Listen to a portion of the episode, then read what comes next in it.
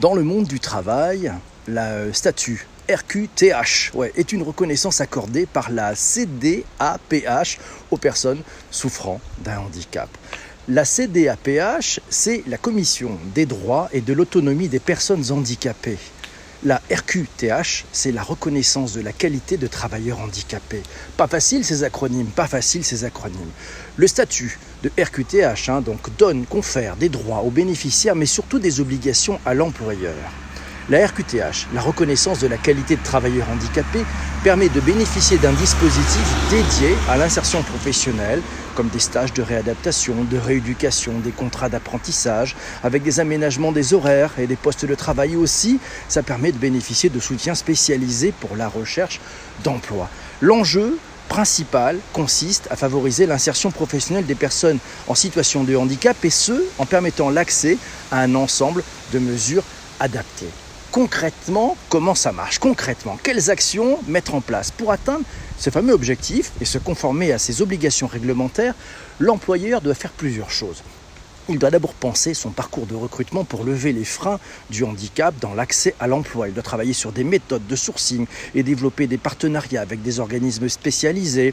Il doit enfin développer une culture propice à la bienveillance en communiquant et en informant ses salariés afin de changer le regard sur le handicap.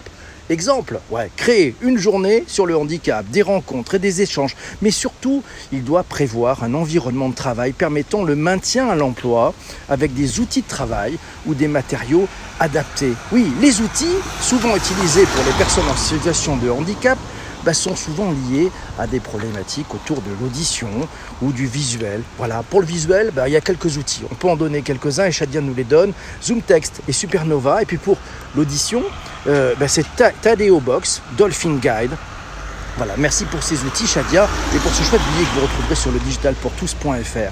Certains métiers, nous dit Signal Shadia, ont évolué avec la digitalisation et sont devenus plus accessibles. Le métier de commercial, par exemple, est aujourd'hui plus facilement accessible aux personnes souffrant d'un handicap, et ce, car le parcours de prospection est de plus en plus digitalisé.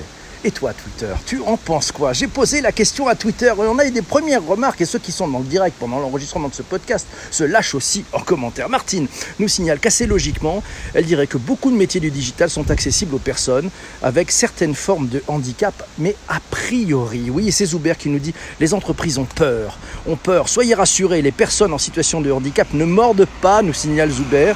Voilà, euh, et il nous signale d'ailleurs que Acte Pro Paris forme des journalistes reporters d'images en situation de handicap. Nous voilà rassurer, nous signale Christian, mais sans ironie, l'image est exacte, il existe encore beaucoup trop de crainte du simplement à la méconnaissance. Et oui, je partage tout à fait, Christian, ton point de vue. Martine nous dit, n'oublions pas, n'oublions pas que 48% des handicaps sont invisibles et ne changent que peu de choses dans la façon de travailler.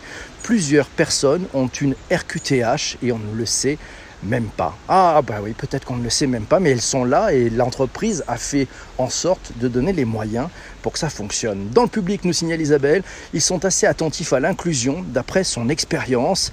Et puis Zuber nous signale que les métiers sont adaptés, mais pas tous les logiciels métiers. C'est vrai que les logiciels manquent souvent de sujets d'accessibilité. Et c'est là, et c'est là où je pense qu'il y a une vraie carte à jouer pour les entreprises. Oui, il y a une vraie carte à jouer pour les entreprises en faisant rentrer à bord tant les équipes, de même qu'on a des ingénieurs, des UX designers, des product owners dans des équipes agiles, faites rentrer des personnes en situation de handicap.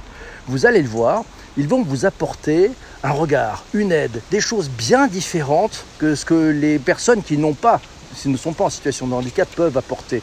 Vous allez le voir, si vous faites travailler quelqu'un qui souffre d'une déficience visuelle, ben, il va vous amener à mieux travailler l'ergonomie de votre site web ou de votre application mobile.